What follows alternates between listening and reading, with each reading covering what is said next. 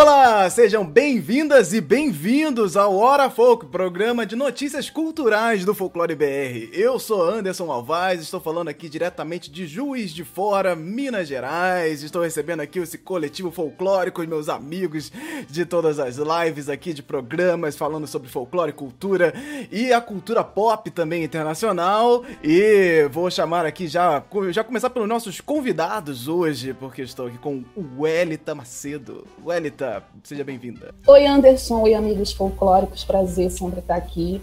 Sabes que eu sou fã do Hora Folk e é muito legal estar aqui com vocês de novo, com a Lorena, com o Andrioli, com o Toniel, com essa galera que está já assistindo a gente aqui. Vamos lá. Perfeito. Ô, Toniel. Oi, gente. Muito legal é, conversar com vocês. É um assunto sempre que eu acho que, que me ajuda muito, sabe? É uma das coisas que a gente, a gente discute no estúdio quando a gente gosta de alguma coisa, é bacana já, que a gente, a ideia é que a gente pesquise, a gente se aprofunde. Mas quando a gente conversa sobre alguma coisa com, com pessoas assim que, que acrescentam, que dão um outro ponto de vista, fica muito melhor, sabe? A produção de, de arte, a produção de conteúdo, quando, quando é mediada, assim, quando ela tem uma troca legal, é muito rica. Então, valeu, obrigado, gosto muito. Estou falando aqui do meio do mundo. de, de, de onde? Literalmente. De Macapá, né? Bem no Equador. Perfeito. Lorena. E aí, galera, eu sou Lorena, sou ilustradora, sou quadrinista, estou falando daqui de Curitiba, Paraná. Estamos aqui para mais um Hora Folk, né? Hoje tem um monte de papo pra gente falar, um monte de papo. E que bom que a gente tem aqui a, a, a Welita e o Otoniel sempre prontos para dar um backup aí quando a gente precisa. Então eu espero, acho que o papo hoje vai ser bem bacana. Andrioli. Olá pessoal, Andrioli Costa, do Colecionador de Sassis. E eu falo aqui de São Leopoldo, Rio Grande do Sul. Quem sabe, né? Mês que vem já esteja falando de outro lugar. Vamos ver, hein? Vamos ver. E é isso, minha gente. Hoje nós temos aqui no nosso papo, vamos falar de RPG Afrofuturista, Câmara Cascudo Pichado no RN, Scooby-Doo brasileiro e novelas fantásticas e muito mais no programa de hoje. Vambora! Música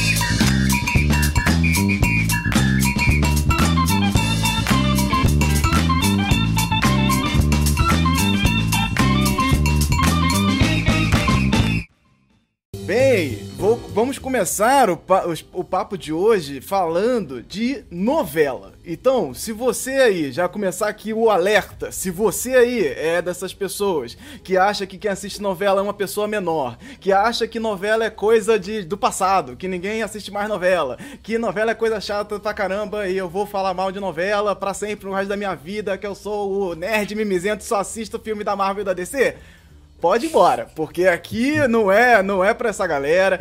Aqui não estamos aqui para falar mal de novela, não estamos aqui para para para achincalhar aqui quem assiste novela, porque eu sei que existe essa galera aí, e essa galera que inclusive paga pau para novela de gringo, hein? É, tô ligado esse povo aí. Então vocês, já tá aqui o alerta que vamos falar de novela, mas não é para falar mal, não é para achincalhar nada, é para falar da novela que aí tá sendo um sucesso, não sei, explodiu muito mais do que do que se esperava que a Pantanal, a nova versão da novela Pantanal, ela chegou e chegou em março e foi ganhando um público de uma maneira que já era um pouco esperada, porque a novela é tem um, um seu sucesso, seu lugar, inclusive, de sucesso na, na, na trajetória das novelas aí, mas foi escalando de uma forma que agora o Twitter parou, Pantanal começou, não se fala mais em outra coisa, é Pantanal pra tudo que é lado, e inclusive agora estão vindo perguntar para mim, e as lendas do Pantanal? Quando é que vocês vão falar das lendas do Pantanal, da novela? Como é que, que, que é isso? Eu, eu tô, meu Deus,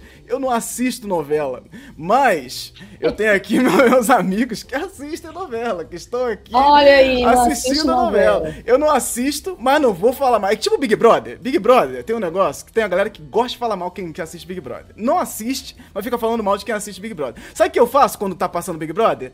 Nada. Pronto, eu não assisto Big Brother, eu não vou falar absolutamente nada sobre isso, gente. E é isso, acabou.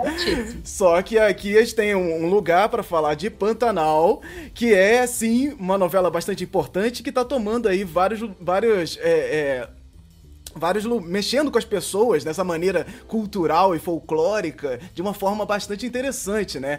E inclusive tem gente comparando, nossa, Pantanal e, é, e Cidade Invisível estão fazendo muito pela cultura do Brasil e tal, pô, falando da cultura de folclore e tal. Mas gente, não é de hoje que isso acontece não, hein? É, realismo fantástico e novela já é uma coisa aí, ó, que tá há muito tempo, né? Acho que uma das coisas que mais que são mais tradicionais em, em, novelas são essa parte de realismo ali fantástico que mexe um pouco com esse imaginário, que tem personagens, que tem relações ali com tudo isso. Então, eu queria que alguém aqui que está assistindo a novela conseguisse me dar uma sinopse de Pantanal, porque eu não consegui pegar nenhuma sinopse que, que, que explicasse o, que é a novela de uma maneira resumida. Que é difícil, hein? É difícil fazer sinopse de novela. Mas, o Elita... Eu devo ter o assistido no máximo uns quatro episódios aí, então bola pra quem, quem assistiu mais. Eu acho que o Elita aqui conseguiria resumir o que é Pantanal. É. Só, é só vou falar que eu não vi nada, eu só vejo no Twitter o pessoal ficar compartilhando aí foto dos atores pelados, que curtindo demais. Dos peões, os atores ali, dos peões que estão fora do fora do, do ar, os atores estão tirando ali, nadando pelado no Pantanal. Fiquei até com inveja. Nunca nadei pelado no Pantanal e os caras vêm fazer, fazer isso lá na minha terra. Só na Globo. Perfeito. Não, gente, Pantanal. Desculpa, eu nem me apresentei. Eu sou Wellington Macedo, estou falando direto de Belém do Pará. Quente, numa noite quente dessas. É, Pantanal resumidamente, é a história de uma família, a história da família do Zé Leôncio.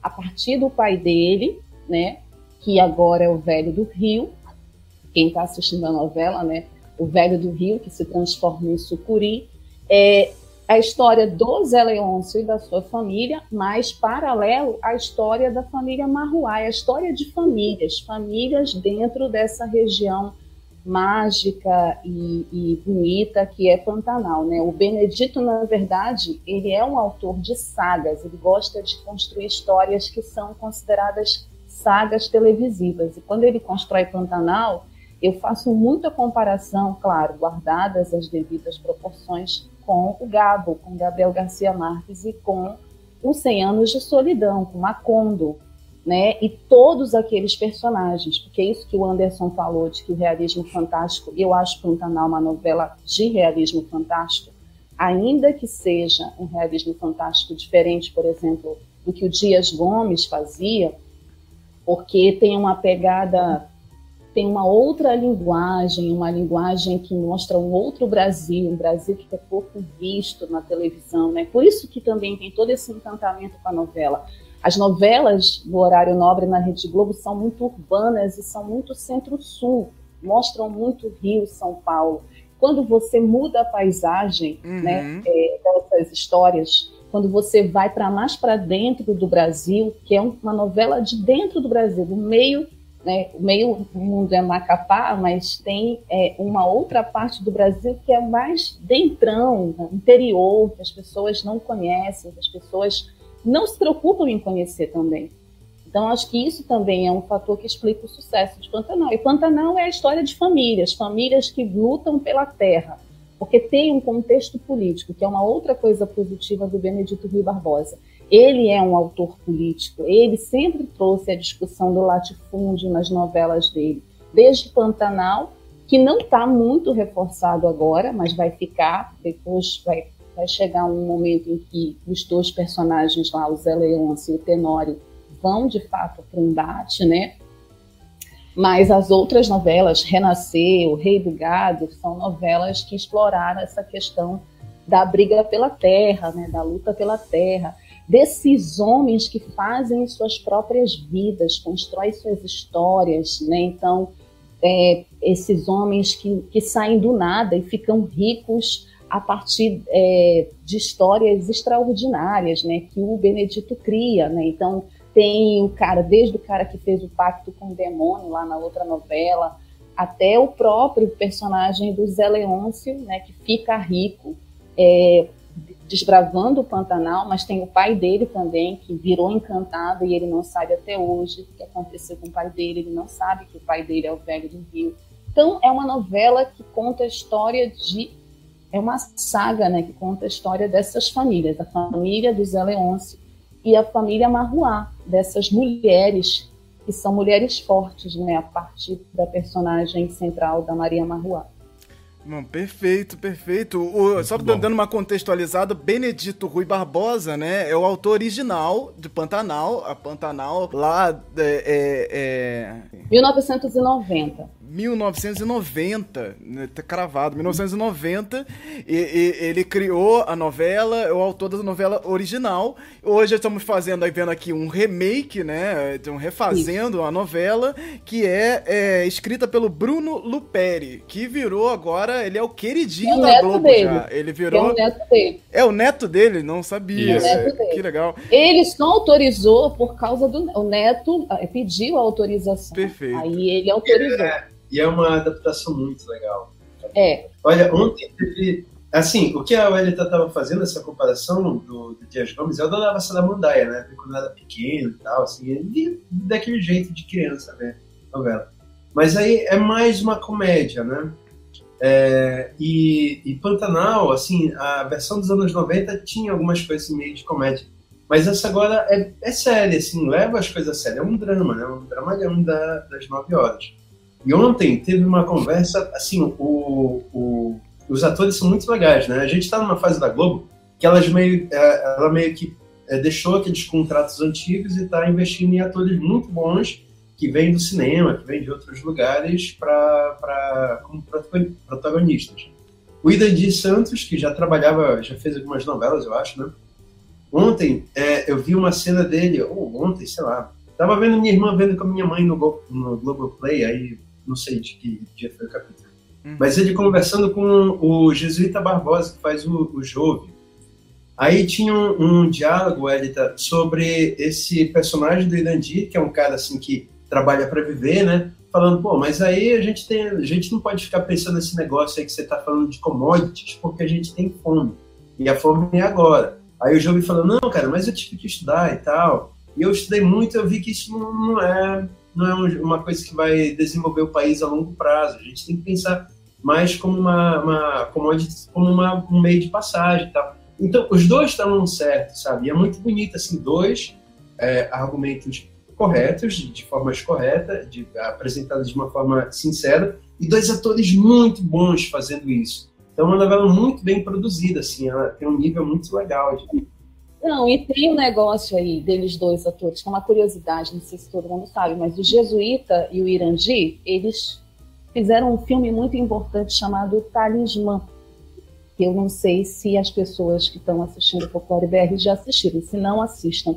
É um filme é, do Hilton Lacerda, que é muito importante nessa questão da representatividade LGBT. Eles fazem um casal, então eles têm uma relação de amizade. E isso fica muito, aliás, a maioria desses atores, né, isso fica muito visível em tela, né? E ali também tem um debate de classe, eu né? Acho, acho que é entre eles dois. Tatuagem, isso, é. tatuagem, não é talismã, me confundi. Tatuagem. Obrigada, Otto. E eles têm uma questão de classe aí, porque o Jove é esse personagem mesmo que foi para a cidade, que é da cidade, né, da cidade grande, da capital, estudou, né, meio mimado. Eu não gosto muito dele. Eu não gosto muito desse é. personagem. Eu gosto mais do Zé Lucas. E o Irandi tem a outra curiosidade. O Irandi faz essa novela é, as duas fases, né? A primeira fase ele é o velho do Rio. E na segunda fase ele é o Zé Lucas. E o Almir volta também, né? O Almir Satter, que era o violeiro que fez o pacto, hoje vivido pelo Gabriel Satter, né? Que é o filho dele. E Mas o Almir volta também para um papel na novela. É, ele, ele tá naquele. Ele tá naquele. Ele é aquele cara que todo mundo que viaja passa por ele, né? No Rio. Uhum. Eu não sei o nome ah, dele. É. Não, e essa relação geracional está sendo bem trabalhada na novela, né? Então, eles estão mandando, os atores antigos, inclusive, voltam para fazer fazerem outros personagens, então tá tratando bem essa relação geracional. é, é, inclusive com, a, com, a, com, cenas, inclusive, emblemáticas de pai e filho. Então você tem essa, essa, essa relação ali, essa cena da, da, da viola, né? Que foi, uhum. foi pela internet afora, do, do, dos atores pai e filho tocando viola um pro outro, foi uma coisa que. E a, a cena realmente ela é muito bem É linda feita, essa assim, cena. É linda gente. a cena. Essa eu vi ao vivo. Muito, muito legal.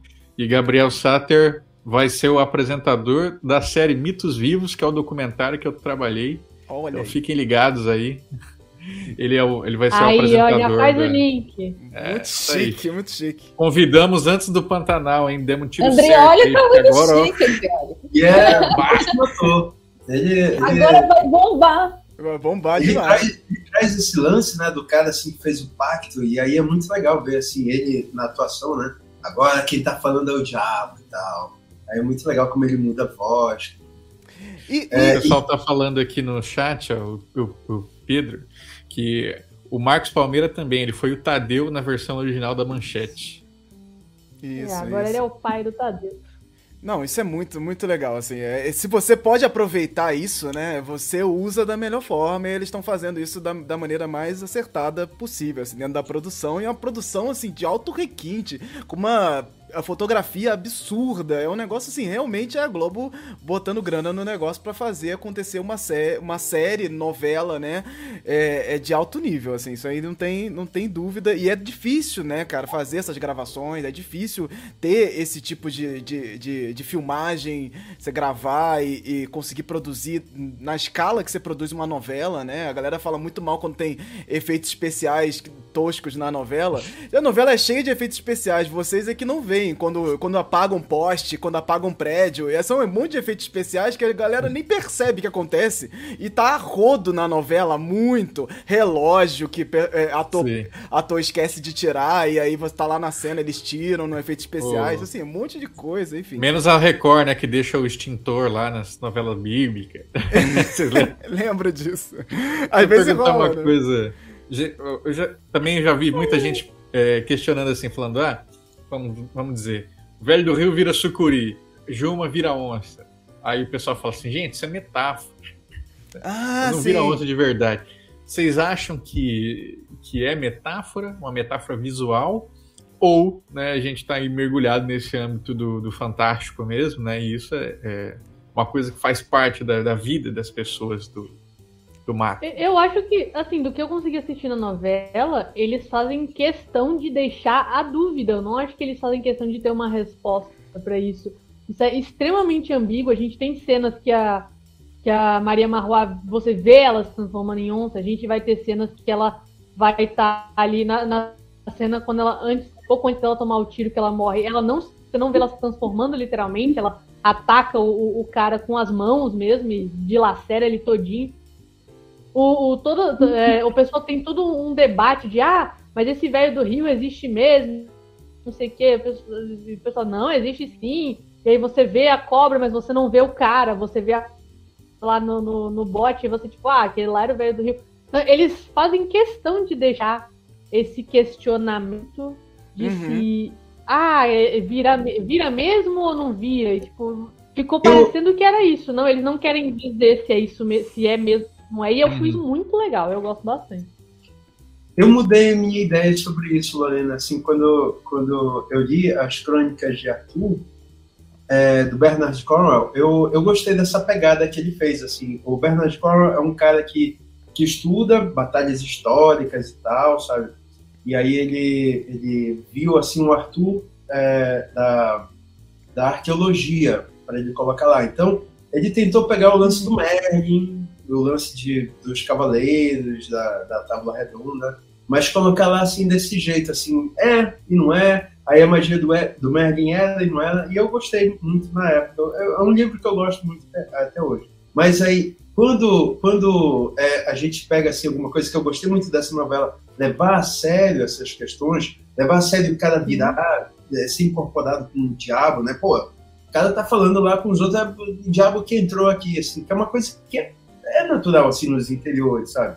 Você pegar, assim, uhum. entidades e tal, e você levar isso a sério numa cena, num, num, não sei, alguma coisa que cai para, olha, isso é um distúrbio psicológico e tal. é, é, há uma, uma coragem aí.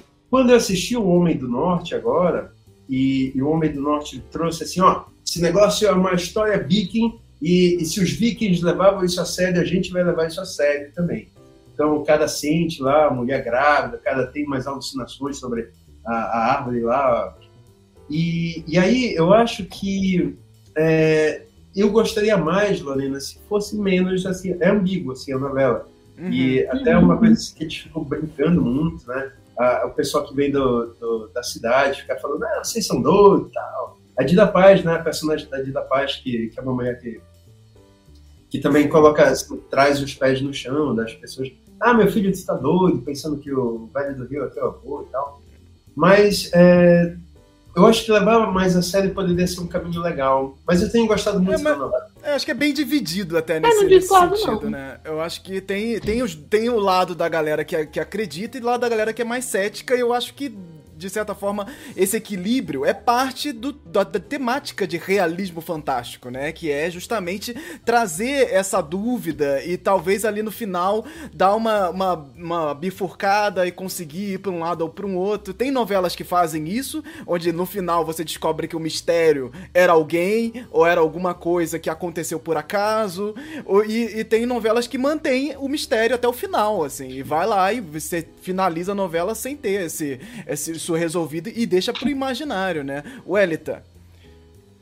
Não, eu só acho que tem uma questão que, assim, é, na nossa realidade, a gente convive com essas histórias. Uhum. Então, para nós, pode ser que possa ser ambíguo ou metáfora, mas tem pessoas que realmente acreditam nisso. Eu vivo numa cidade uhum. que é cheia de lendas. A gente escuta toda noite o assovio da rasga mortalha. Eu digo toda vez que a rasga mortalha passa por cima de mim, vai com Deus, porque eu aprendi com a minha mãe. É um negócio automático. Outro dia eu estava pensando nisso. Eu volto para casa, estou de noite, sei lá, vou para algum lugar e volto sozinha. A rasga mortalha passa em cima de mim e eu digo, vai com Deus. Porque é um aviso de que alguém vai morrer, porque foi assim que me foi ensinado. Então tu aprende isso. Se acredita ou não, eu acho que isso é da sociedade. Eu acho que a novela ela assume o realismo é fantástico. Eu acho que sim, a Maria Marroa vira onça. E não é só uma metáfora, né? Eu acho que ela vira onça. Tem algumas cenas que aparecem, tem outras cenas que não aparecem. E tem pessoas naquele local que acreditam que ela vira e pessoas que não acreditam. É engraçado isso que o Anderson fala de novelas que assumem mistério não, porque, por exemplo, Vamp uhum. era uma novela de vampiros. Ninguém Sim. duvida dos vampiros, sabe? Era uma novela de vampiros. Eu lembro que fez muito sucesso. A minha geração, eu amava Vamp, eu amava o Conde Vladimir, eu amava a Natasha. Eu gostei de rock por causa da Natasha. Acho que ela é culpada por isso. Mas ninguém duvidava que aquela cidade tinha vampiros. Assim, eu digo os telespectadores, porque talvez uhum. o vampiro esteja no nosso inconsciente muito mais forte pela influência estrangeira do que essas histórias daqui. Por isso que é importante ter novelas como Pantanal e Paramandaia e outras, para que a gente também, o Otto colocou o, Homem do Norte como exemplo, eu achei fantástica a história, achei fantástico como o diretor adaptou aquilo, comprou as verdades daquela história, não dourou a pílula nem nas cenas mais violentas e fortes. Por quê? Porque eu acho que é importante a gente mostrar outras culturas. E aí, é claro, eu posso achar, né, como ateia, inclusive, posso achar que isso não existe, mas isso não é importante. Acho que o importante é quando a história compra o realismo mágico e, e mostra aquilo. A cena dele virando o diabo, gente, a gente já viu várias pessoas que incorporam, né, ou, ou, ou estão, é, estão numa outra situação que eu não saberia dizer para ti, Lorena, uhum. Otto, eu não saberia dizer se é verdade ou não, porque não é comigo, né? não é a minha experiência. Então, eu só acho que a novela é um recorte da nossa realidade. Então, sim, vale uhum. também ser metáfora, mas uhum. vale também que tem pessoas que acreditam que também aquilo é real, que a Maria vira onça assim, que o velho do Rio é a sucuri, que aparece lá na hora que os dois vão lá, estão lá juntos, é a sucuri. Nossa, eu fiquei tão revoltada nessa cena que é que essa sucuri tá fazendo aí nessa hora? Sai daí, velho.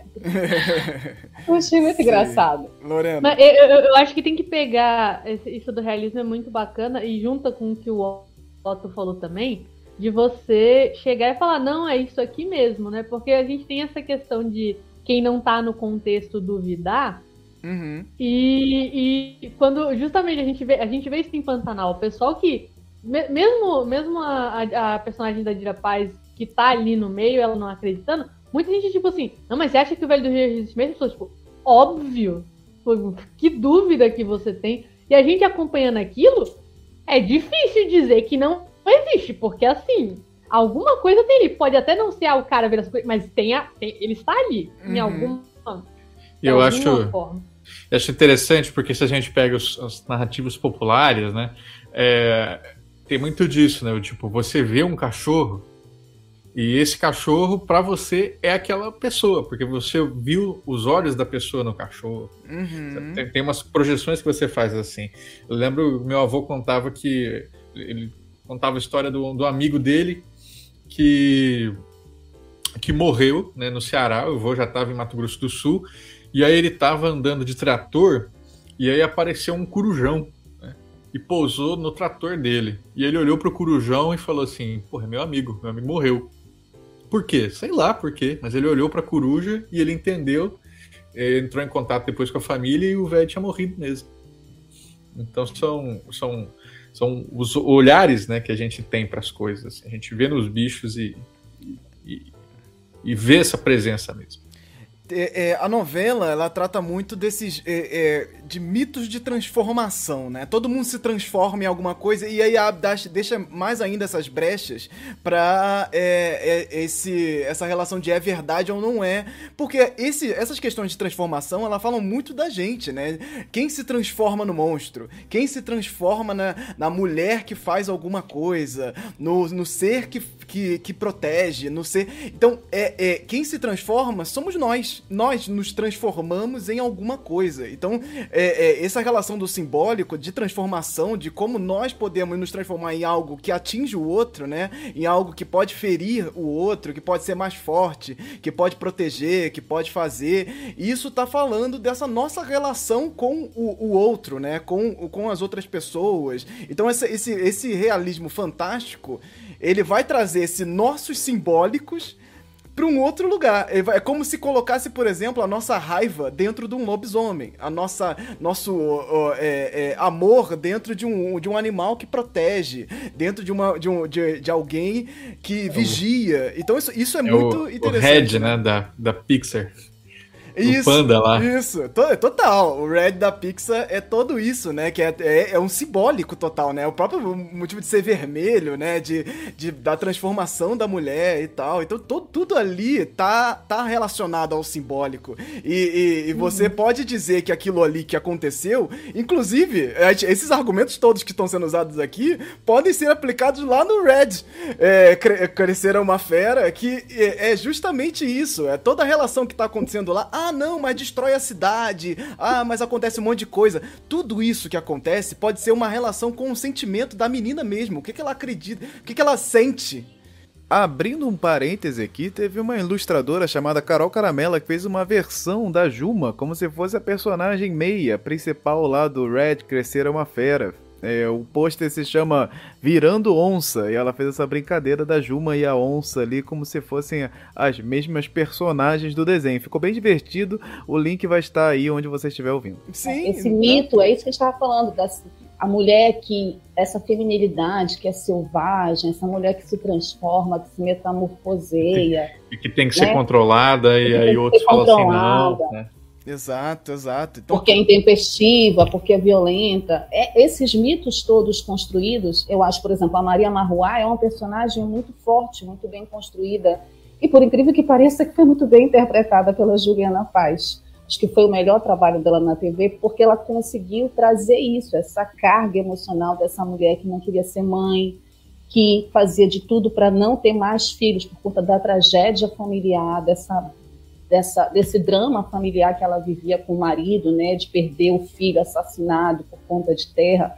Então, por trás de tudo isso, e o realismo fantástico, Anderson, ele é o exagero da realidade. uhum. Vários autores, diretores trabalharam. O Buñuel é um mágico, né, um mestre em trabalhar o realismo fantástico em filmes como O Cão Andaluz, para tratar, inclusive, de coisas importantes como a ditadura, né, os governos ditatoriais, o autoritarismo, George Orwell fez isso nos livros dele, também tratando de maneira exagerada. Então, realismo fantástico é isso. Eu acho que o Benedito criou uma obra linda e dentro dessa questão do realismo fantástico, assim como o Dias Gomes, trata de, de coisas atuais, da nossa conjuntura, da nossa realidade atual, dessas pessoas que estão aí. Tem vários tenórios, vários Eleôncios, várias Marias né? Na Bruaca. Várias bruacas, essa história da bruaca, né? É, o Murilo Benício disse hoje numa entrevista que eu li que ele estava com medo de ser cancelado por conta do Tenório, porque ele não quer dourar a pílula, ele quer mostrar um Tenório cada vez mais violento, cada vez mais machista. Eu acho que ele está até de boa, eu não vi nada assim de, de mais terrível, mas ele deve, é, a, a tensão no personagem deve aumentar, porque essa novela tem uma cena muito impactante que, segundo o autor, vai permanecer, que é a cena em que ele capa o cara lá, né? Ele pega o cara com a mulher e corta o pau do cara. E essa cena em 90 foi muito impactante para as pessoas, né? Uhum. Foi uma cena assim que causou um alvoroço. Então tá todo mundo na expectativa agora desse momento também. Essa Todo cena mundo na expectativa.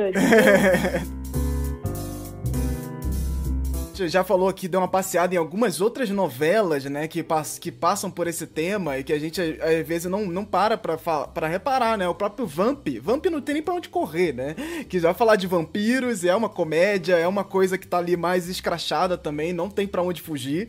Mas a gente tem é, umas relações também interessantes, tipo A Indomada. A Indomada é uma novela que eu sempre lembro, a novela de Agnaldo Silva, 1997, que, que ali tinha. é, Cadeirudo. Quem, quem não, não lembra do Cadeirudo? O, e o Cadeirudo, é- ele, ele é uma coisa parecida. Eu, que- Anderson, eu, eu tava assistindo Obi-Wan essa semana e eu olhei um dos personagens perseguindo a Leia e falei assim, nossa, tá andando igual o cadeirudo. é uma coisa que marca tanto, né? Sim, e a cidade ela tinha toda uma relação, né? Que é, é- é de sumir na areia, né? Que vai sumir na areia e tal. E o final da novela vai falar sobre isso, como a cidade vai desaparecer. E isso tá sendo falado a novela inteira. A cidade vai sumir, a cidade vai sumir, o que vai acontecer e tal. E, e- e- e esse mistério, o próprio mistério do Cadeirudo, ele vai lá até o final, onde, onde vai revelar também quem era, e, e- e é interessante, né, ver é, isso, isso acontecer, e é uma coisa que é super cômico na novela, mas assim, não é muito diferente, sei lá, de um perna cabeluda, sabe, de umas coisas que a gente tem também no, no imaginário, que tá ali super bem descrito. Então assim, as lendas que estão lá no Pantanal, elas são lendas muito, muito voltadas pra novela, né, então não necessariamente são lendas ligadas à nossa realidade, né, elas são lendas que vão ser tratadas ali dentro, dentro É daqueles tipo- personagens ficcionais e tal. Então, exemplo, existe velho do Rio, né? As pessoas às vezes per- perguntam. uhum, Tem velho do Rio do Pantanal? Exatamente, né? Assim, tem história de gente que vira bicho, mas não o velho do Rio. Isso, claro, dizendo agora, né? Mas como a, cultura pop tem essa influência gigante no folclore, né? A gente não pode dizer que daqui a 20, 30 anos não vai ter gente que vai batizar, né? Um de velho do Rio e assim vai ficar. Mas no momento, não. Olha, eu- assumo, André, olha, que num quadrinho que eu fiz, tem uma personagem lá que é uma onça que vira mulher, para ser o contrário. Assim, porque me marcou muito esse lance quando era pequena, de, de- dessa. da- como é que é? Tem um, tem um termo técnico, né? Antropomorfismo, né? Uhum. do, de, Uhum. do animal virar, o- virar ser humano e aí vice-versa, né? O ser humano virar animal. Então tem, tem esse impacto na cultura pop mesmo. Eu acho que com o tempo a gente vai ver. É muito legal isso da cultura pop, assim. né? É, é- essa é uma das grandes coisas que eu acho, André, desse lado que a gente trabalha, sabe? Porque a cultura pop ela pode trazer algumas coisas de um jeito muito legal, assim, para a gente discutir. Tava até até falando aqui no chat, a Diane é, lembrou que, que tem dois peões que são gays lá no Pantanal, né, original. Eu não, não lembrava disso. Aí agora parece que nessa nova versão vai se avançar mais com esse com esse, esse romance, né? O romance vai aparecer explícito, como não era, era ficava implícito antes. Pô, olha só isso numa sociedade do Brasil dos anos 90, que a gente tem aquela Uhum. matéria que circulou na internet do, de 97, o pessoal falando, ah, você é gay mesmo? Eu sou a favor de matar gay. sabe? Em 90 Sim. a gente já, já, já, discutia um negócio assim na cultura pop. Isso é muito legal, isso é muito importante. Então, quando a gente, a gente pega assim essa, essa dimensão é, da cultura pop, como eu acho que o Pantanal fez assim muito bem, né, para inspirar, pô, meus quadrinhos foram inspirados por Pantanal, assim mesmo. Não, assim, que legal, cara. Fantástico. Essa coisa dos peões gays vai ser tratada com a seriedade que em 90 não foi, porque na verdade eles eram chacota. O Zaqueu, que é o personagem, que é o Silvério que vai fazer. O Silvério. Silvério, Silvério do. do o Silvério Bacurau? de Bacurau, é. Ele vai fazer ah. o Zaqueu, que é o peão gay, que chega para desestabilizar esses peões que são todos masculinos, né? É, não sei o quê. E aí ele é um gay assumido e o Bruno, o autor, disse que vai tratar com a seriedade o tema, porque em 90 era uma outra conjuntura. Então, uhum. esse personagem, na primeira versão, era muito zoado.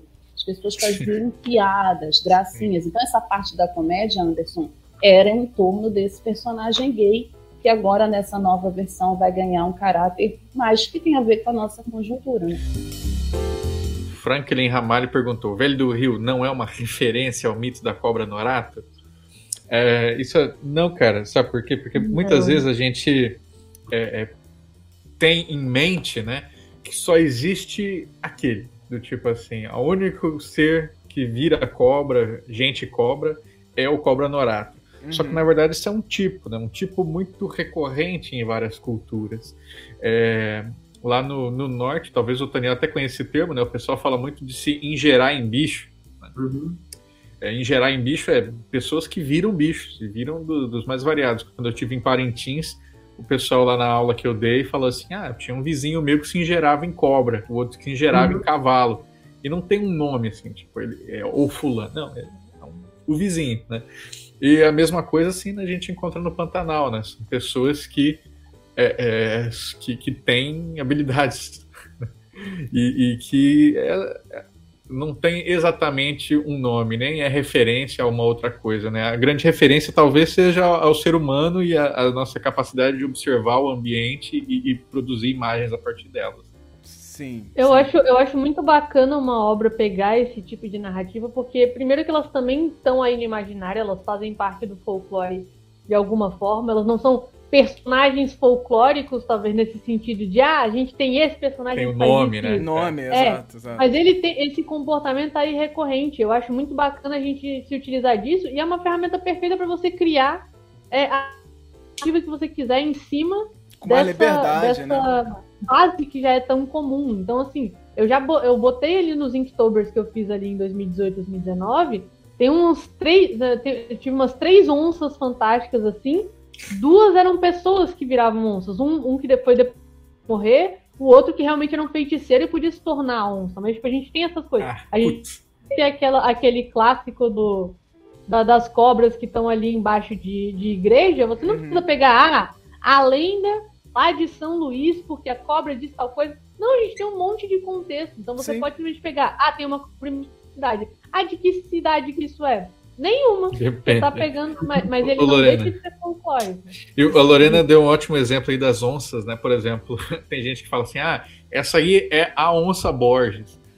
Por quê? Porque a onça, a onça Borges era, era, o Borges, né? Era um cara que virou é, onça. É, ele isso. pode ser outra onça. Onça isso, fulana. Isso é engraçado. Ele é literalmente o nome da onça é o nome do, nome do cara. cara é. tipo, não, este, esse, esse João aqui é a onça Borges. Eu fico mais leve. Virou um tipo, né? Virou um tipo. Ele é, ele é uma espécie uma onça Borges. É a espécie Isso. dele. Exatamente. Eu, acho muito, muito bacana a gente vir aqui, porque não tem. Ah, porque a, a, a Maria Marroá ela é lenda tal. Porque é, Isso. cria uma, uma outra, um outro caminho diferente do que Cidade Invisível vai trazer pra gente, né? Uhum. Cidade Invisível é. Tem a Cuca, tem o Tutu, tem o não sei o que, são eles, são os personagens, tem os nomes. Esse não, esse é folclore também, mas não tem os nomes. Porque pode ser qualquer um. Eu acho que isso, isso entra. Até ele consegue é, se infiltrar mais na, nessa, nessas narrativas para as pessoas, de se sentir um pouco mais de realismo, vamos dizer assim, uhum. justamente pela falta de nome. Porque a gente, a gente vai ter um monte de história com lobisomem, vai ter um monte de história com saci, vai ter um monte de gente que tem caso com caipora, e eles estão ali na, na, no imaginário das pessoas. Mas quando não tem um nome, ele pode, ele pode estar em qualquer lugar. Exato. Você não sabe onde é. exato, exato. E as, e as E pessoas ele vai estar carregam. ali, ele vai estar ali do seu lado. E as pessoas carregam essas histórias. Então, assim, você que tinha a história lá na sua cidade da, da cobra embaixo da igreja, você vai pra outra cidade, na outra ponta do Brasil, você vai levar essa história com você, cara. E, e- e isso não quer dizer que seja a mesma cobra da mesma história. Não, você vai imaginar e pensar, pô, e se tiver uma cobra embaixo dessa, dessa igreja aí? Por isso que ela tá rachando de cima a baixo. Porque é o que vem na memória dessa pessoa. É o que vem nessa memória que ela tem com os, com os mitos, com as histórias da sua cidade. Então é importante sempre a gente lembrar que as histórias, elas, elas fazem parte de nós. E na, a partir do momento que a gente conta essa história pra alguém e a pessoa recebe ela, essa pessoa está recebendo uma outra história, ela vai internalizar outras questões, ela vai ter outras relações com isso, que não é a mesma relação da pessoa que viveu aquela história lá na cidadezinha dela. Então você trazer uma referência é uma coisa, agora você trazer o mesmo nome, não tem necessidade que não, não seja fazer uma, uma, uma semelhança, né? Você quer atrair as pessoas pelo nome.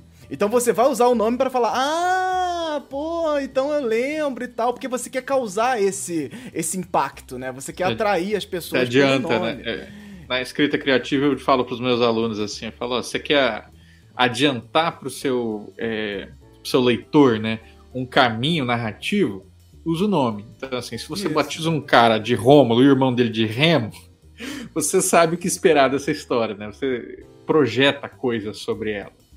Exato. E aí metade do caminho tá andado.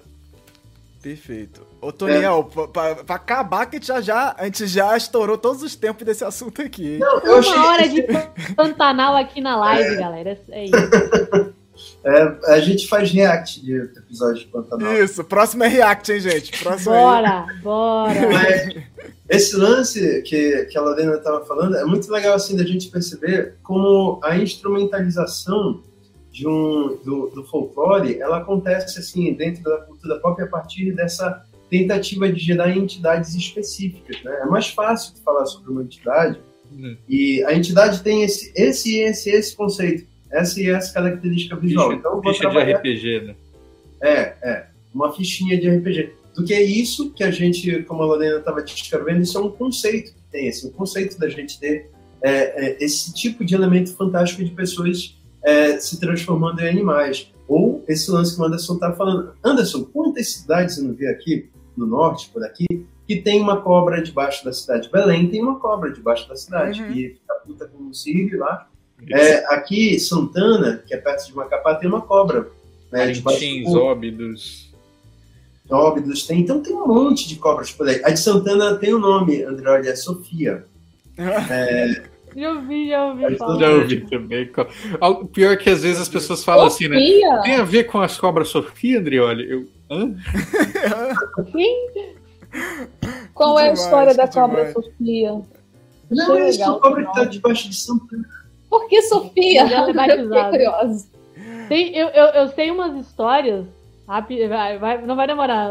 Mas eu, eu já vi uma, uma outra história que a cobra ela era originalmente uma, uma, um- uma pessoa, né? Tipo, tem várias dessas histórias onde você tem a criança que ela é abandonada no rio para morrer afogada e ela se encanta em algum animal. Então tem uma dessas serpentes que era uma criança que a mãe sacrificou Olha. assim porque ela não, eu não lembro qual era o contexto, mas abandonou a criança no rio e ela se tornou a cobra. Então pode ser às vezes algum desses contextos em que realmente tinha nome, né? Então era um ser humano, mas ou pode não, pode não ter nada a ver também, mas só Enfim, Pantanal vai voltar aqui certamente. Outras coisas acontecerão na com novela. certeza. Então, é, teremos outros momentos aí de transformações misteriosos. Então, provavelmente voltaremos aqui a falar de Pantanal e lembrar também desse realismo fantástico em outras novelas, em outras coisas que estão rolando por aí também. Que a gente às vezes não tem esse, esse não tá com esse olhar atento ali pra se ligar que tá rolando isso aí, gente, há muito tempo. Novelas e realismo fantástico estão coladinho. Esse tema aí já não é um tema, não é um tema novo pra Pantanal agora e não é, um o, tema o novo fato nem de cedo. Pantanal ser um reboot, né? Exato, Já, já exato. meio que tá mostrando isso. Exato. Agora a gente tem Vamos- uma outra roupagem, né? A gente tem outras formas de mostrar isso, outros efeitos especiais, outras maneiras e outras referências também na cultura pop mesmo, com trans- outras transformações e que a gente tá vendo por aí e, e acaba nos influenciando a pensar também em Pantanal de novo, né? Um dia vai ter uma novela que vai passar um lobisomem brasileiro que não é um lobo e a gente vai mandar um prêmio para esse roteirista. Vai, Olha, vai eu chegar. vou hein? pessoalmente dar um beijo no diretor. Vai chegar isso aí, hein? Mas Ou, vamos... ou talvez tu que tenha que fazer, Lorena. Vai lá. É, é isso, né? Aquele negócio, né? Você quer, você quer uma coisa bem feita, você tem que ir lá fazer, né? Próximo assunto que a gente vai falar de animações brasileiras. É, gente. É, é, 2022 vai. Se tudo der certo, calha de ser o ano das animações brasileiras no cinema. Então, assim, vamos ter e- e, é, pela primeira vez mais de 10 longas de animação estreando no nos cinemas brasileiros. Assim, É, tivemos a Tarsilinha, que estreou já no começo do ano e agora tá chegando na, na Amazon Prime. É, a- Além da lenda, que eh, teve o anúncio oficial ontem, inclusive, numa live que eu tava lá participando também. Busquem Além da Lenda aí, é, e que tá. Tá começando a sua divulgação para lançar no cinema dia 4 de agosto. E nós temos mais outras animações nesse caminho chegando aí. E isso tem uma conjunção aí de fatores para isso acontecer, né? Porque tivemos a, a pandemia, né? Que causou esse congelamento do audiovisual, congelamento de vários setores, né? Mas o audiovisual também sofreu, foi um dos que mais sofreram nesse, nesse lugar, porque tinham coisas para sair no cinema e, e que foram é, pausadas e ficaram aí no limbo durante esse tempo todo e, e acabou jogando todas essas estreias para esse ano agora de 2022. Isso quer dizer também que, pô, é- é, está sendo, tá rolando um incentivo muito bom para as animações no Brasil? Não. Então, assim, o governo Bolsonaro não tem absolutamente nada a ver com isso. Tudo que estiver acontecendo no cinema, no audiovisual brasileiro hoje, não tem absolutamente nada a ver com o governo atual, porque é, são coisas que acontecem já há anos, são produções que estão sendo É feitas há anos, né? Apesar, Apesar. dele- Exatamente. O próprio Tarsilinha chegou agora na Amazon Prime, teve, te- passou aí por 10 anos de captação até chegar ali nos cinemas, assim. Então foi um longo período de produção, um longo período para tocar a- o longa de animação e animação no Brasil, né, gente? A gente tem esses entraves aí é, é, de, de produção mesmo, de ah, é, é, técnica que é difícil, é caro e, é, e as empresas não acreditam muito na animação, não acham que dá retorno, tem que ser uma coisa bem para criança para conseguir ver um retorno mais imediato. Então tem uma série de entraves aí para fazer a animação conte- acontecer no Brasil. E esse ano sendo aí o ano das animações no cinema brasileiro, se tudo der certo, nós vamos ter aí outras estreias de estúdios, eh, inclusive já conhecidos, né, como o Tromba Trem lá do Cop Studio, lá do irmão do Jorel, que também chega esse ano. Temos o Jangadeiros de São Pedro, que é uma história bem interessante, falando sobre é, é, de uma história real, né? De, de, de jangadeiros que saíram do. do. Ai, não foi do Recife, foi do Nordeste. Bem, deixa eu me socorrer aqui rapidinho que ficou um pouco confuso a explicação ao vivo, mas vamos lá. A animação, a Jangada da São Pedro, ela se baseada numa história real que aconteceu há quase 80 anos, onde quatro pescadores partiram da praia de Macuripe, Fortaleza, Ceará, em direção à então capital do Brasil, que era o Rio de Janeiro. Eles foram fazendo essa, essa viagem numa jangada chamada Jangada São Pedro, foram até o Rio de Janeiro encontrar o presidente Getúlio Vargas para pedir a entrada da sua classe ali trabalhadora dentro dos direitos trabalhistas que vinham sendo estabelecidos no governo. E aí essa, essa história ela ganhou a imprensa, vários olhares da imprensa e tal, chamou atenção de fato.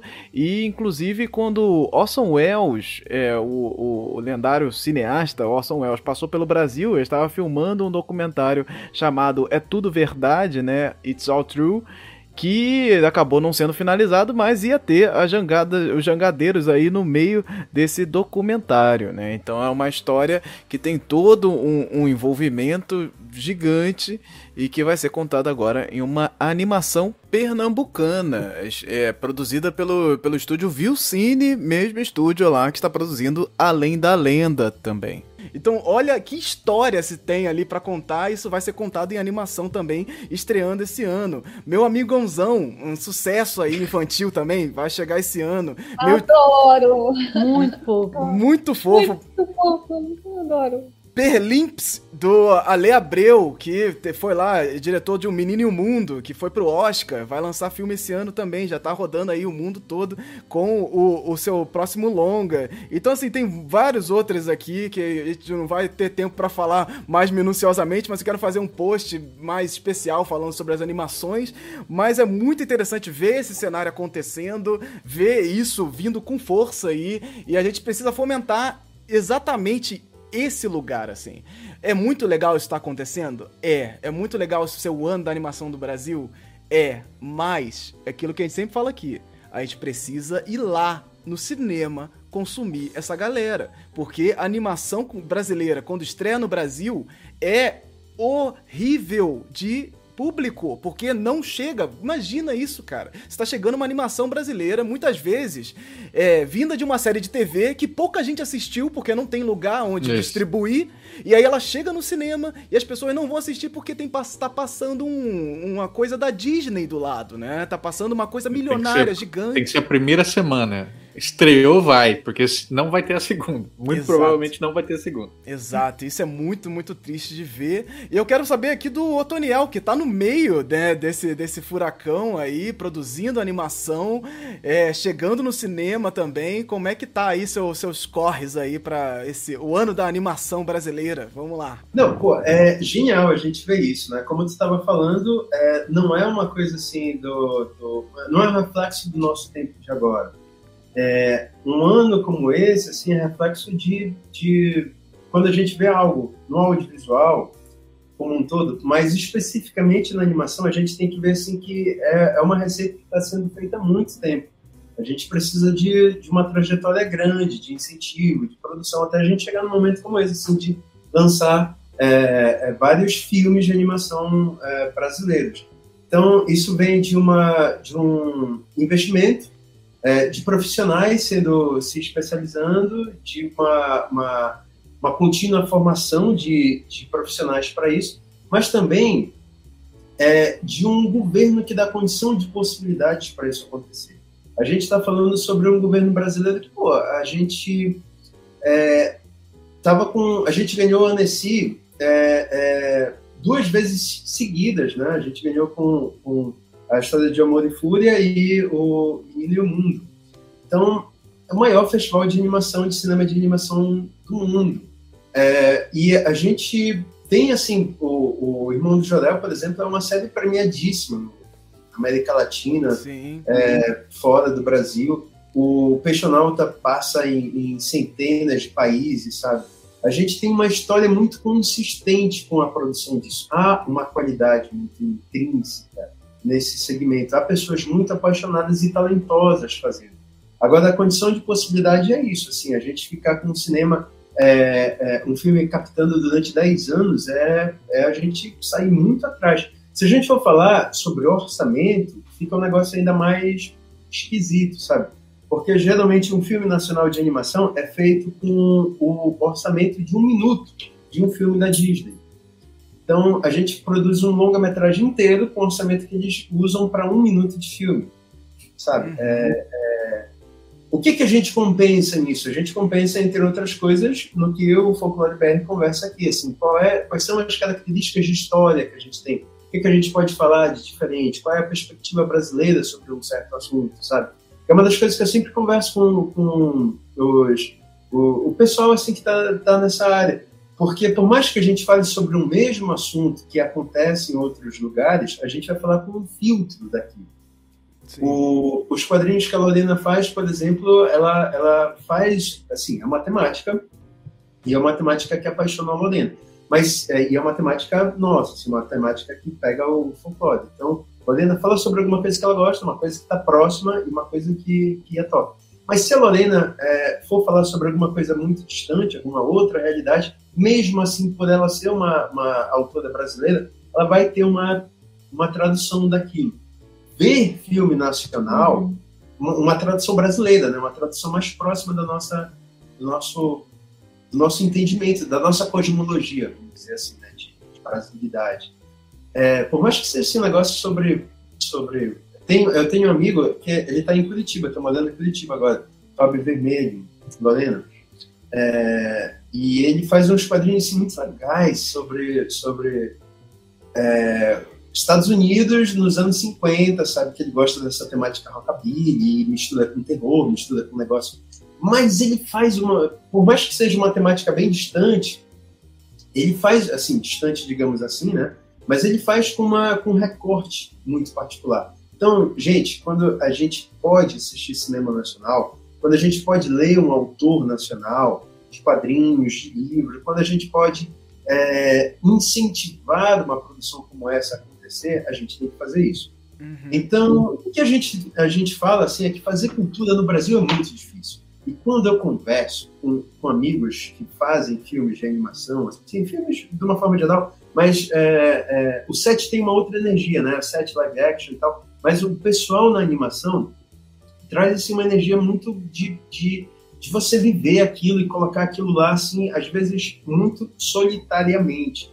Trabalha mais solitariamente do que a energia do set, tem uma dinâmica de, de, de interinfluência é, presencial. Mas às vezes no estúdio de animação, o pessoal trabalhando em animação, tu fica mais centrado. Então tu te centra mais em ti mesmo. Aí eu lembro que uma vez eu conversei com um cara né, que estava fazendo o lançamento do longa dele de animação no Anima Mundi. Aí disse, pô, cara, 10 anos, 3 anos para fazer isso 10 anos trabalhando direto, agora que estou lançando o filme. Então, se a gente tem essa chance de ver filmes no cinema, a gente tem que olhar para eles e dizer: esses caras passaram pelo, pelo, por todos os perrengues imagináveis e inimagináveis para conseguir colocar essa obra aí. Seja ela lançada no stream, seja lançada, e principalmente, sim, porque são dois duas batalhas enormes. Tu fazer o filme é uma batalha e tu uhum. distribuir o filme no cinema é uma outra batalha enorme. Uhum. Esse negócio é colossal, porque tem, tem poucas empresas que fazem isso, tem, tem um, um lance assim, de contato com sala de cinema. Tu conseguir Bacurau não conseguiu tantas salas de cinema pois quanto é. poderia né? Depois que ele viralizou, que ele começou a conseguir. Mas assim, é difícil para qualquer filme nacional conseguir sala de cinema. Uhum. Aí tu vê um filme até, assim, vamos falar, de baixo orçamento, né? Mais ou menos como, como O Homem do Norte, que foi um fracasso de bilheteria tá sendo, né? É um filmaço, eu adorei o filme.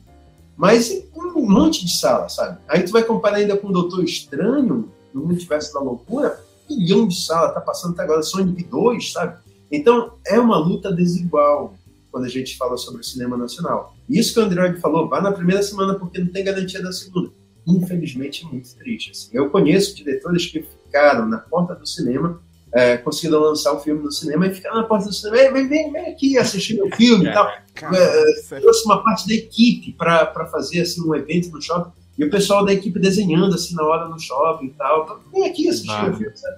Um filme lindo, sabe? Um filme muito. Uh, e, por exemplo, em Porto Alegre, um lugar que sempre estreava, onde eu assisti o Menino Imundo, por exemplo, foi o, o Espaço Cinema Itaú que era um espaço alternativo de cinema, e da pandemia fechou e não tem outro, sabe? O, o Guion também, que tinha na Cidade Baixa, para quem conhece Porto Alegre, foi pro pau. Né?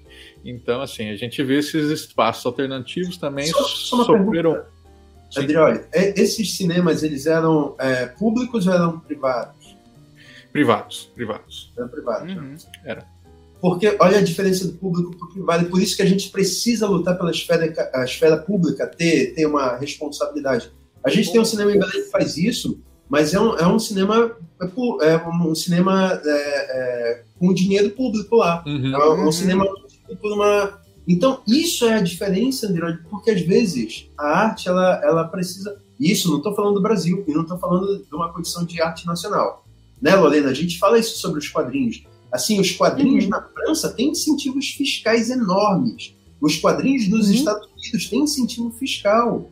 O, um syndicate estadunidense tem, tem um, um lobby para vender o, o, o, assim, era, isso era muito maior antes da internet, né? Mas falando sobre o universo dos jornais, muito grande para é, com a esfera pública incentivando uma esfera privada a conseguir fazer o, o, a distribuição de produto por todos os cantos do mundo e tirando o emprego do pessoal nacional, do pessoal de lá. Então, lá em Belém, o cinema se manteve, André, porque uhum. é, é público. Claro. Se a gente não tem essa responsabilidade governamental, inclusive para ajudar a arte a ser produzida, porque quando a gente fala de arte, a gente fala de soft power, quando a gente fala assim de, pô, essa quantidade de cinema nacional, sabe, Anderson, se tu não faz essa pauta, não, nem tinha essa noção, assim, de números e de todos esses filmes que iam sair agora. Eu uhum. dentro, assim, passei agora pro meu sócio, que ficou super feliz. Então, se a gente não tem essa noção, porque a gente precisa ter essa noção, olha só quão maravilhoso é isso, sabe? A gente pode achar que é um vento de sorte, não é?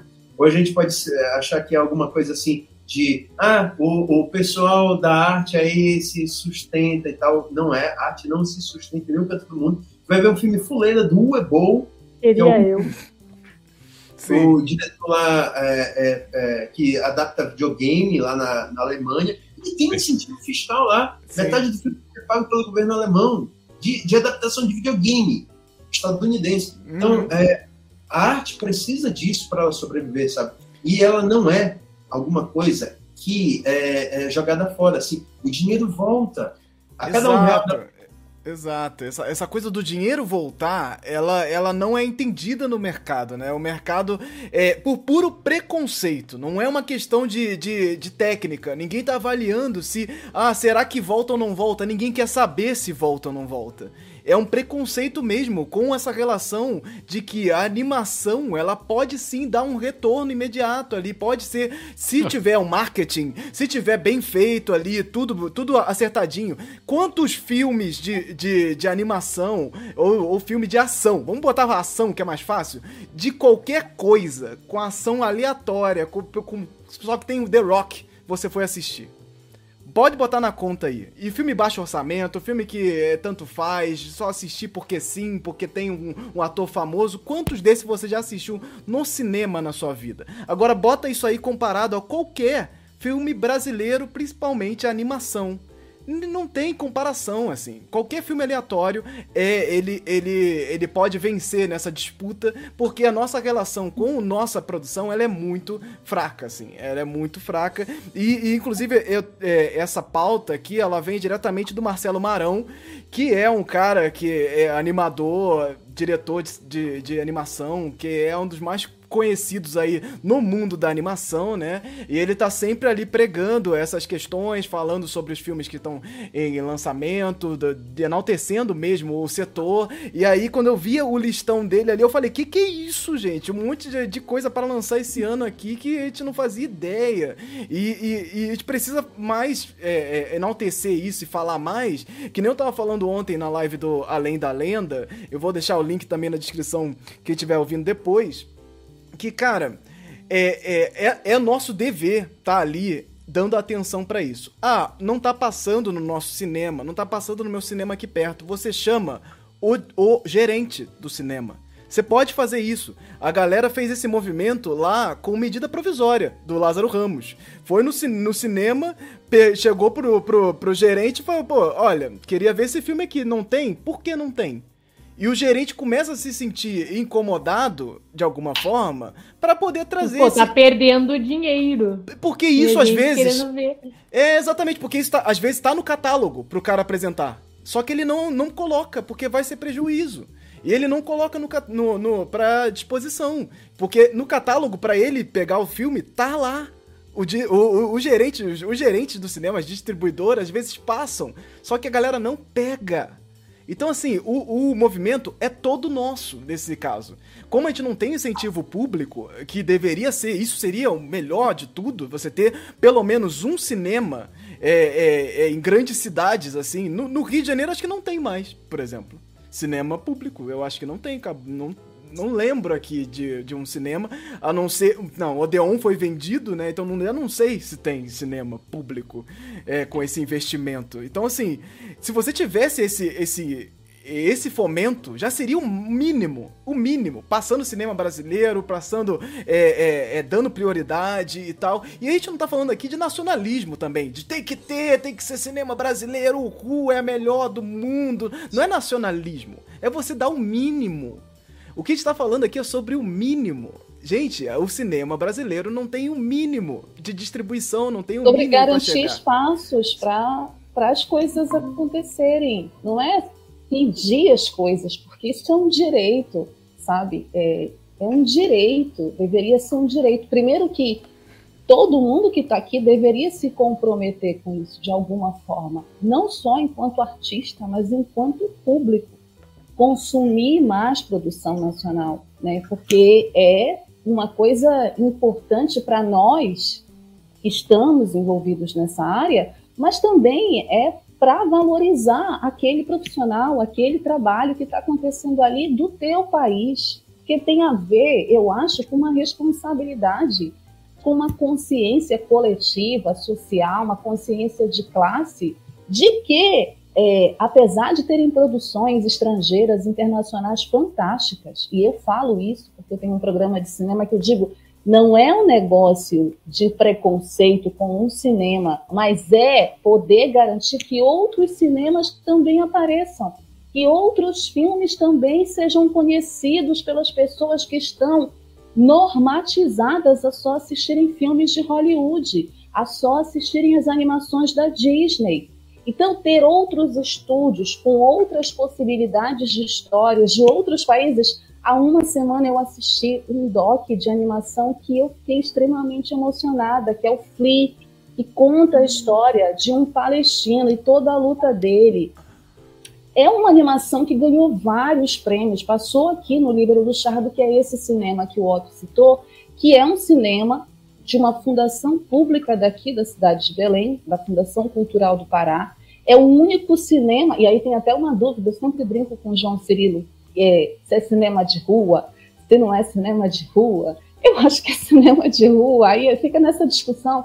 Mas é um cinema público, é o cinema com ingresso mais barato da cidade, é o cinema dos filmes alternativos, das animações, como Flea, que passam aqui. Mas, assim, é uma briga também para passar, tá? Tô toda enchendo o saco deles lá. Não vai passar é, esse filme. Cada vez tá? mais raros esses espaços, né, gente? Uhum. É, porque é difícil, porque é isso que o Anderson fala. Chega o catálogo, mas aí o que, que o gerente fala para mim? Wellington, fica uma semana, vem duas pessoas. Eu já fui na porta do Líbero e tive que ter o meu dinheiro de volta, porque só tava eu e mais uma pessoa para assistir o filme. E eles não passam filme para duas pessoas no mínimo é cinco pessoas dentro da sala. Sim. Aí eu tive eu que voltar para casa. Eu, eu tive que voltar revoltada para casa. Não, só duas pessoas. Aqueles, aqueles, é, tinha uma época que o Cinemark tinha aquelas é, três horas da tarde eles passavam um filme brasileiro uhum. por tipo cinco pila, dez pila, um negócio assim. Uhum. E Sim. aí eu, eu vi altos documentários, só tinha eu na sala. O e... Cinemark nunca chegou aqui, nunca, mas assim, é, essa promoção era conhecida, né, para todo é. Uhum. é, o Brasil. O Historietas Assombrado filme, eu lembro que eu fui no cinema assistir e só tinha eu, minha namorada, mais uma pessoa, eu acho, assim. Isso foda, né, na semana de estreia. Não, não foi tipo na semana de estreia. Era tipo lançamento, pá, vamos assistir. Por assim, eu, eu fico muito feliz assim de ver produções assim conseguindo chegar em lançamento a nível nacional, né? Do tipo o filme do Além da Lenda, é que a gente sabe, né, que assim é, no, no circuito Pernambuco, com certeza ele, ele teria espaço, mas chegar a nível Brasil, pô, isso é muito bom. Que, Mas é isso que a gente tem que ir lutando ali, para que uhum. esses filmes como Além da Lenda, para que Camiabas, para que Eu Sou Caipora cheguem para todo o país, cheguem em outros espaços, sabe? Que a gente, a animação é uma, eu acho que é uma das coisas mais bonitas que tem no audiovisual, assim. É, para o Flea é uma animação assim, que assim eu fiquei chocada como é um documentário, animação. Como é possível isso, né? Fazer uhum. um áudio. Nunca tinha pensado nessa possibilidade de tu fazeres duas linguagens, é uma metalinguagem, sim, né? Sim. Duas Legal. linguagens num filme onde essas linguagens se relacionam, dialogam, onde elas se entrecruzam, sabe? São atravessadas a partir dessa história. Mas a animação, ela te possibilita tantas outras coisas tão bonitas, assim, tanto animações infantis, porque parece que é um negócio menor, né? As pessoas falam assim, ah, Sim. é uma animação infantil, como se fosse uma coisa menor, porque criança não é respeitada nesse país, né? Vamos combinar. Então, tudo que é para criança parece um negócio menor. Uhum. E não é. Né? Animações infantis são também muito importantes e têm histórias lindas, muito bem produzidas, esses desenhos todos, né, que estão virando uhum. filmes e tudo mais. Agora, tem animações que têm um tema mais sério, que tem um público mais adulto, e essas animações são riquíssimas, são bonitas. Eu gosto muito de assistir na Netflix várias dessas, principalmente as curtas, né? Os curtas-metragens de animação que sempre são muito premiados nos festivais. E as pessoas não conhecem, as pessoas desconhecem porque nem passa curta-metragem no cinema, vamos combinar, né? A, Além da Lenda é, um, é um longa-metragem, né? Que ele é além da lenda o filme, porque teve uma série de, de TV é, que não rodou o Brasil todo, que tá meio escondida ali no, no na TV Cultura Play. É TV Cultura? TV, Bra é, TV, TV Brasil, Brasil Play. Play Baixem o aplicativo, vocês conseguem assistir todos os episódios por lá. Que é totalmente toda a nossa vibe ah, aqui legal. de folclore brasileiro. É, é, as lendas indo pro divã, né? Indo pro, pro, pro psicólogo das lendas, né? Tentando se entender, tentando Porque se encontrar se ali.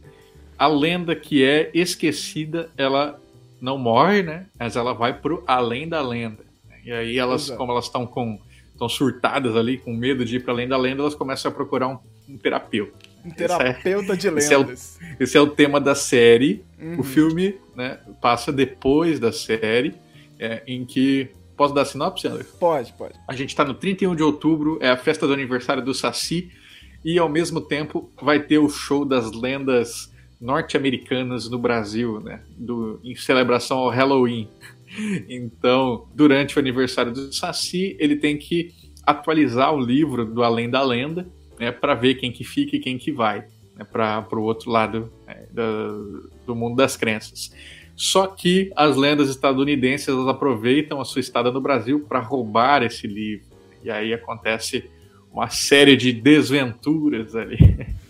Exato. Um longa, Adorei. Já quero muito assistir. interessante, um longa de uma hora e 26 minutos. É, bem, bem, bem longo, né? Eu imaginei assim que né, Deve, deve dar um trabalho danado você fazer Sim. uma hora e, e meia de filme animado no Brasil, meu Deus do céu. Nossa. E... Com dublagem, tri, dublagem do, do filho do William Bonner fazendo Curupira. É o uhum. William Bonner. Tem uma, uma trilha sonora lá original com a música ali pra, pra criançada se divertir depois. A música é bem bonitinha. Bem bonitinha, gostei também. E recomendo, hein, gente? Quem for assistir o filme, assiste a série antes, porque tem coisas assim que, assim... Andreoli vai entender, a série depois ver o filme nesse... Então, o, é. o filme, ele não, ele não depende da série totalmente. Mas é, as informações da Mas série tá vão complementar. Tá no TV Brasil Play. Tá. É, é, e, e tá no YouTube também. Mas, é, ah, é? você. Tá lá, tá ali. Onde? Tá lá, Como? Tá lá. É mistério. Mas é, eu vou deixar depois os links para vocês encontrarem também a série. E ela não depende totalmente, mas as coisas, os elementos ali do, da série vão complementarem muito o filme. É. E, só que é aquilo, né? É uma. Porque na série, cada episódio é dedicado a uma lenda, né? Na verdade, uhum. são mitos. Mas lá eles chamam de lendas. É. E aí, a cada, a cada episódio é dedicado a um e você entende quem são, né? Na série, na série assim, isso passa meio passando e você vai ver uns personagens ali que é, tem um droid que você fala, de onde que veio esse droid? Meu Deus do céu, é da série. Não tem Sim. nenhuma explicação pro droid tá lá. É, ele é só amigo da galera e tá lá. Isso. Mas, assim, o filme é muito legal, ele traz a, a, a, essa temática ali da treta do dia do Saci versus Halloween, que fica ali como a temática principal do, do filme. É bem interessante, mas nós vamos falar dele com mais propriedade lá no lançamento. Então a gente vai desenvolver isso aqui, porque a Vilcine tá juntinho aqui com o Folclore BR, minha gente. A gente tá aqui juntinho com eles ali pra é, fomentar o filme, pra fazer vocês gerarem mais curiosidade, pra querer ir lá assistir de 4 de agosto nos cinemas. Então a gente começa a campanha agora, você vai ver aí várias postagens no Folclore BR, vamos começar a falar um pouco mais do filme, para chegar ali no dia 4 de agosto, todo mundo no cinema ali assistindo, pra gente fazer ali é. uma live com spoilers, a gente faz lá um negócio mais legal, trazer a galera do, do Além da Lenda pra conversar com a gente aqui também. Então assim, vamos, vamos ter uma campanha aqui de divulgação pra anunciar e fazer vocês nos apoiarem nessa, cara, porque a gente precisa de mais além da lenda acontecendo por aí, né? A gente precisa de mais. E vai Essa ter a segunda foi... temporada da série também, e... gente. Se liguem. Olha, e exclusividade. Vai, já vai ter, já tá certo. O Além da Lenda 2 no cinema. Gente, ah, vai rolar. Voando. Vai rolar. Então, assim, é, já estão ali em pré-produção, já pensando, porque vai rolar um Além da Lenda 2 e a gente precisa dessas coisas acontecendo. Além da Lenda é muito fofinho, muito legal. E vamos falar mais sobre o filme especificamente, mas vamos desenvolver isso com mais calma aqui. Fica essa introdução. Começamos a divulgação agora do Além da Lenda, o filme, que estreia dia 4 de agosto nos cinemas. Então já fica aqui esse aviso que falaremos Não, ainda mais. Tem e tem essa campanha aí também que tu lançaste, que é muito legal. Olha, pede lá pro cara lá do cinema. Ei, Gente, tá, na, tá Gente, na mão. Tá... É agosto, é mês do folclore. Você vira pra galera. É o seguinte. Não, bota aí, põe você, aí, professor. faz aí o ônibus. Fala ah, aí isso? escola tudo. Manda a galera pra assistir nas escolas que é mesmo folclore, programação perfeita para gosto de vocês aí. Manda geral. Alô, Porque, gente, professores! Alô, tá professores! Pronto. Tá pronto. Eu vou indicar já para todo mundo, todos os meus amigos professores, certíssimo. Na Lorena, bora encher o saco dessas. É isso. Para de, para de passar Ilha das Flores aí um dia. passar a Guerra do Fogo. Eleva pra ver Além da Lenda. Gente, professores, por favor, descubram Além da Lenda, busquem, vamos lá, sigam aí o Folclore BR que nós vamos falar mais sobre isso. Tem Além da Lenda animação lá no Instagram, pode seguir também, então segue essa galera, porque Pô, é isso, gente. Pô. Pô. Todo mundo me pergunta assim: livro é, para criança na primeira infância. Olhem a loja da Vilcine, eu sempre indico os livros do, da, do Além da Lenda, né? Os livros para crianças ali de 4, 5, 6 anos, que tem muita ilustração, é, histórias curtas ali que você pode ler e ficar mostrando a imagem. Para esse público é ideal. Perfeito, perfeito. Então, gente, tá aí.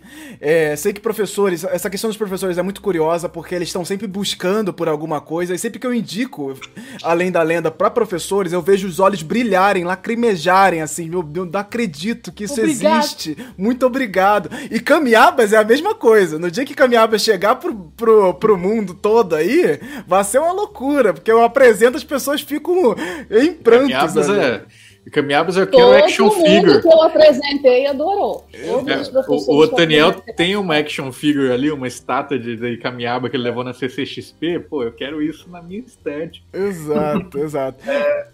E Camiabas, quem não sabe, Camiabas na cidade Amazônia é a produção aí do Iluminuras estúdio do senhor Otoniel, que então está chegando aí em breve, teremos novidades também, né? Que inclusive tô cobrando aqui, que eu quero, quero os, os furos aqui no Folclore BR, né? Quero que a gente aqui exclusividade. Pá!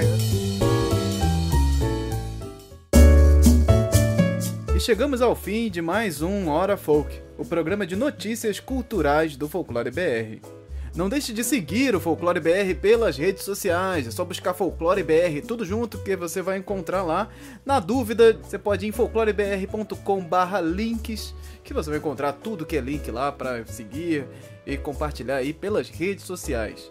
Não deixe de reagir aí, no, seja lá no programa você estiver ouvindo, no Spotify, no Apple Podcast, tem lá umas estrelinhas para você colocar e deixar aí as suas impressões sobre esse programa. Isso vai com certeza somar bastante aqui pra gente. Gostaria de deixar aqui um agradecimento especial aí para nossos primeiros apoiadores. Se você quiser, você sabe que você pode apoiar o Folclore BR lá em folclorebr.com/apoie. Você vai descobrir todos os links aí para chegar no Catarse, no PicPay ou também através de forma, forma independente através do Pix. Então gostaria de agradecer aqui ao André Kenji Arakaki, Emily Yoshi Sasaki, Família Alves Mansfield e Valdeir da Silva Brito. Muito obrigado, vocês ajudam aí a manter este programa, manter todas as atividades do Folclore BR. Esse programa foi editado e produzido por mim, Anderson Alvaz.